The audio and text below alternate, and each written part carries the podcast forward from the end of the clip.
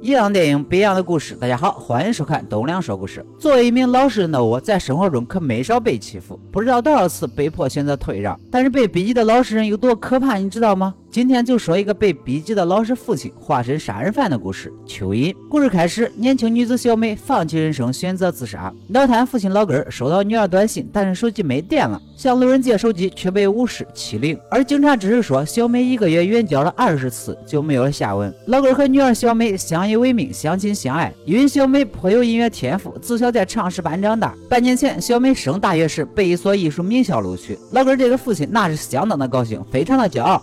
母女二人也因此搬到市区生活。为了在市区立足，为了挣够女儿上学的费用，不善交流的老根没少碰壁。不过为了宝贝女儿，一切都是值得的。天才无论在哪里都是耀眼出众的。当天班级试音，只听小美嗷的一嗓子，所有人为之喝彩。但是树大招风，小美被班里的几个富家女所嫉妒，甚至抢了小美事先选好的位子。不过小美也因此在这里结交了好朋友小敏。这小敏吧，从高中被欺负到了大学，说她懦弱那都是轻的。不过小美却是阳光大方，很快两人就一起吃饭，一起化妆，一起唱歌，总之很多很多。小美还把自己的父亲介绍给小敏认识。小敏也没有因为老根是残疾人而鄙视他。在一次班级旅行上聊起了家庭背景，别的父母不是有钱就是有权，毕竟是学生，好面子。自尊心作祟的小美谎称父亲是做服装生意的。隔天早上，学校最耀眼的富二代学霸就向小美告白了。小美其实也有点喜欢富二代，半推半就的就简直亮瞎了我的二十四 K 钛合金眼。现在的学生都这么放得开吗？我也没想到这一切被心机婊看了个正着，不仅用手机录像，还把这事告知了富二代的女友，把这小妞气得全身冒出了绿光。小美不好欺负，但是小敏好欺负啊！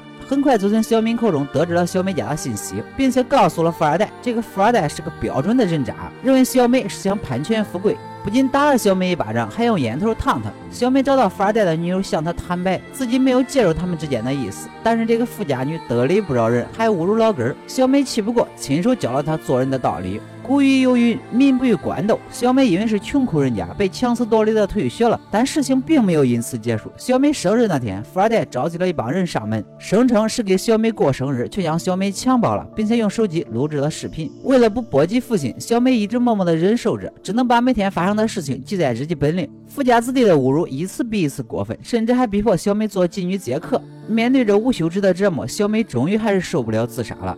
老根也终于从日记本中得知了事情的真相，他向相关部门求助，但他们非但不给予帮助，还嘲笑小美罪有应得。此时，小敏也终于鼓起勇气，说出了小美一直被同学欺辱的始末。